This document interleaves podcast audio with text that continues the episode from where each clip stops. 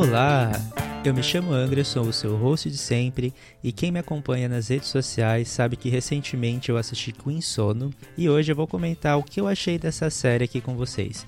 Mas primeiro eu preciso dar uns recadinhos, como sempre. O FajoCast faz parte da rede LGBT Podcasters, que é uma iniciativa para divulgar podcasts com integrantes ou temáticas LGBT. Você pode seguir os nossos perfis no Twitter e no Instagram através da arroba LGBT Podcasters. E quando vocês forem compartilhar, utilizem a hashtag LGBT Podcasters para ajudar na divulgação da iniciativa. E já aproveita também para me seguir nas redes sociais. Você também me encontra no Twitter e no Instagram como arroba FajoCast. Então, recados dados, bora conversar um pouquinho sobre Queen Sono.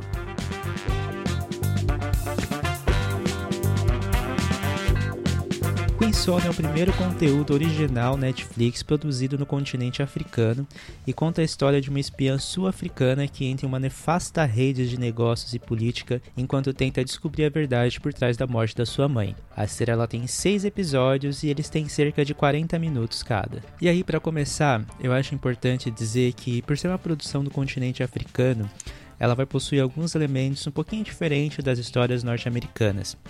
Então, mesmo tendo uma temática que é muito comum nos Estados Unidos, que é a questão da, da espionagem, nessa série ela não é tão glamurosa como nos clássicos de Hollywood, né? Ela não é tão grandiosa, apesar de ela ter alguns momentos grandiosos. Mas além disso, a série ela aproveita desse tema para abordar assuntos importantes, o que é muito interessante, já que Queen Soul é uma, é uma série disponibilizada em nível mundial. Um desses assuntos que eles abordam na série é a questão do colonialismo. Então, essa é uma das questões centrais da trama e tem vários momentos falando da exploração do continente.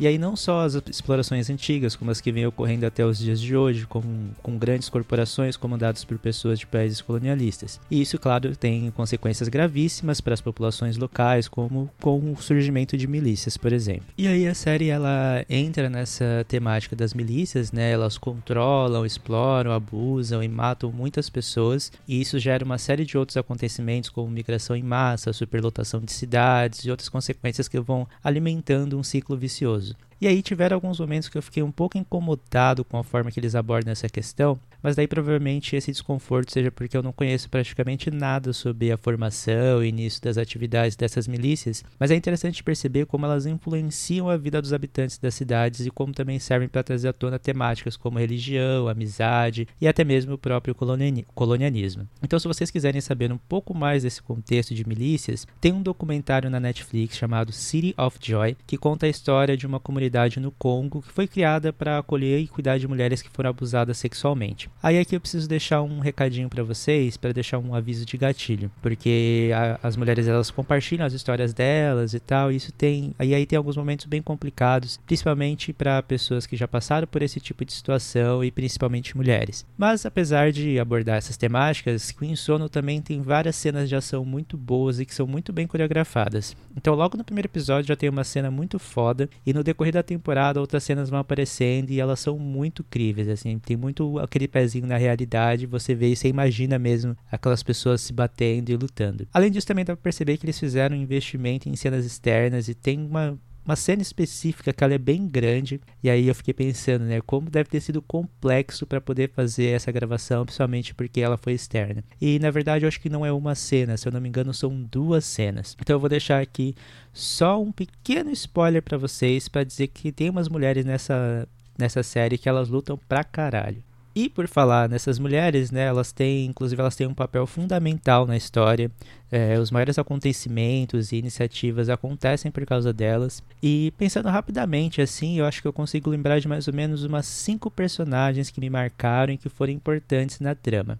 E no meu ponto de vista, assim, as interações delas foram bem construídas, elas têm personalidades diferentes, elas se apoiam, mesmo quando elas têm algumas questões entre elas. E além disso, também elas ainda têm de lidar com várias situações de, de machismo, tanto aquelas que são implícitas como aquelas que são explícitas. Então é muito interessante acompanhar a história dessas mulheres e ver como eles vão aprofundando essas histórias e a, e a forma como elas se relacionam. E aí, né, além de falar sobre colonialismo, milícias, de ter boas cenas de ação, de ter boas personagens femininas, uma das coisas que mais me empolgou foi poder ver um pouco mais de algumas das várias culturas que existem no continente, Afri no continente africano. E o fato de ser um original Netflix realmente me empolgou bastante por saber que seria uma série feita por pessoas que realmente vivem em África. E isso para mim é fundamental, principalmente porque uma das coisas que eu aprendi nos últimos anos é que não basta apenas ter uma representação, né? Não basta apenas ter a representatividade. A gente precisa ser o criador dessas produções. E claro, né, obviamente a gente não pode esquecer que a Netflix é uma empresa, empresas querem lucro e algumas delas estão começando a perceber que diversidade dá dinheiro. Mas ainda assim eu fico feliz para assistir esse tipo de produção. Porém, todavia, entretanto, e voltando à questão cultural, isso foi algo que me chamou muito a atenção.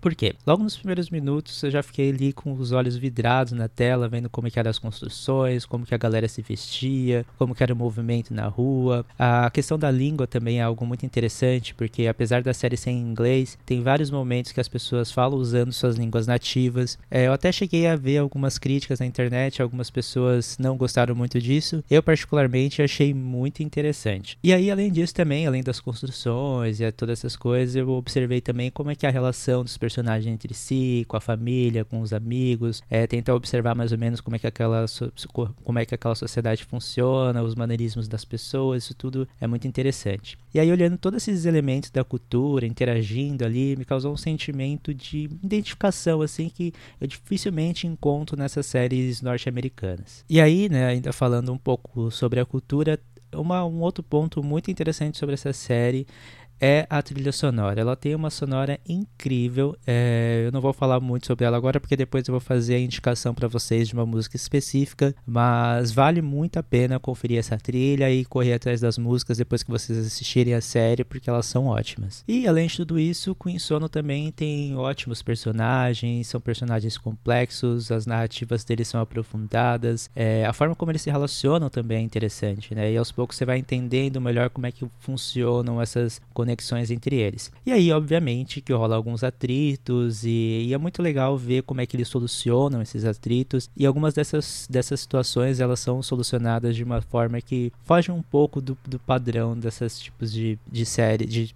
séries norte-americanas. Ah, e uma coisa que eu tinha esquecido de falar é que a série também fala muito sobre privilégios, sobre diferentes formas de opressão e os personagens têm assim, um diálogo super interessante sobre, sobre essas questões. Além disso, o Sono também tem um discurso muito forte de empoderamento das pessoas, elas tomarem o controle sobre as suas próprias vidas e de enfrentamento desse sistema que eles estão ali sendo subjugados por esse sistema e de enfrentamento dessas, dessas pessoas, dessas grandes corporações. E aí, por último, mas não menos importante, é, o que mais me fez gostar dessa série, além da questão da identificação com relação à negritude, é, foi também essa questão de de todo o conhecimento que essa série me proporcionou. Porque já faz bastante tempo que eu quero consumir mais conteúdo do continente africano. É, eu já tenho feito isso meio que aos poucos, tenho, fico de olho em algumas notícias, leio alguns textos relacionados, passei a consumir mais músicas de lá.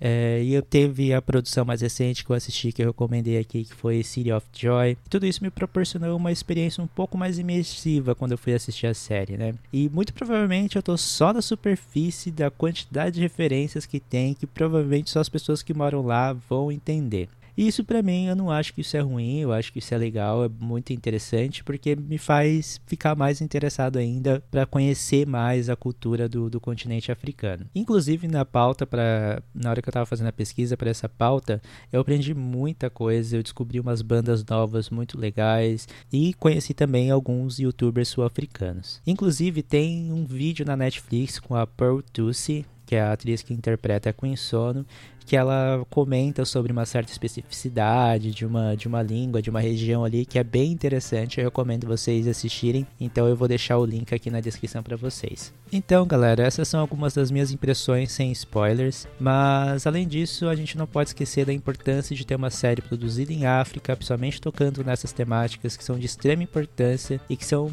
completamente invisibiliz invisibilizadas. Então é isso, eu espero que vocês tenham gostado e bora para as indicações de hoje.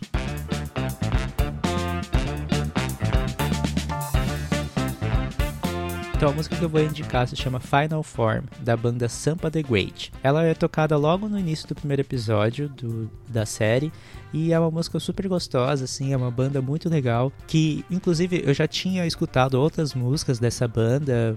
Eu não lembro agora qual era o nome da outra que eu tinha escutado, me fugiu o nome agora, mas ela é uma banda muito legal. E a vocalista dela tem um tom de voz assim que é bem interessante, que é bastante característico. Então, assim que começou a tocar, eu já consegui identificar que era o Sampa the Great. E também, se vocês quiserem conferir mais músicas que fazem parte da série, vocês podem conferir um vídeo no YouTube que eu comentei antes, né, com a Pearl Ducey, que ela comenta sobre algumas canções dessa temporada. E o episódio de podcast que eu vou recomendar para vocês é o episódio número 2 do podcast Cine Sui Generis onde eles comentam sobre um filme produzido em África, né, feito na África, que se chama Rafik. Vocês podem encontrar o podcast, as músicas que foram indicadas no Spotify. Tem duas playlists lá, uma com as músicas e uma com os podcasts. Tem todas as indicações que já foram feitas no podcast.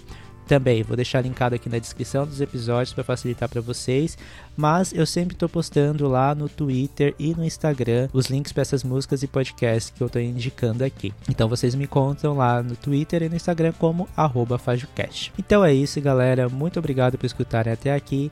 Vejo vocês no próximo episódio e tchau, tchau.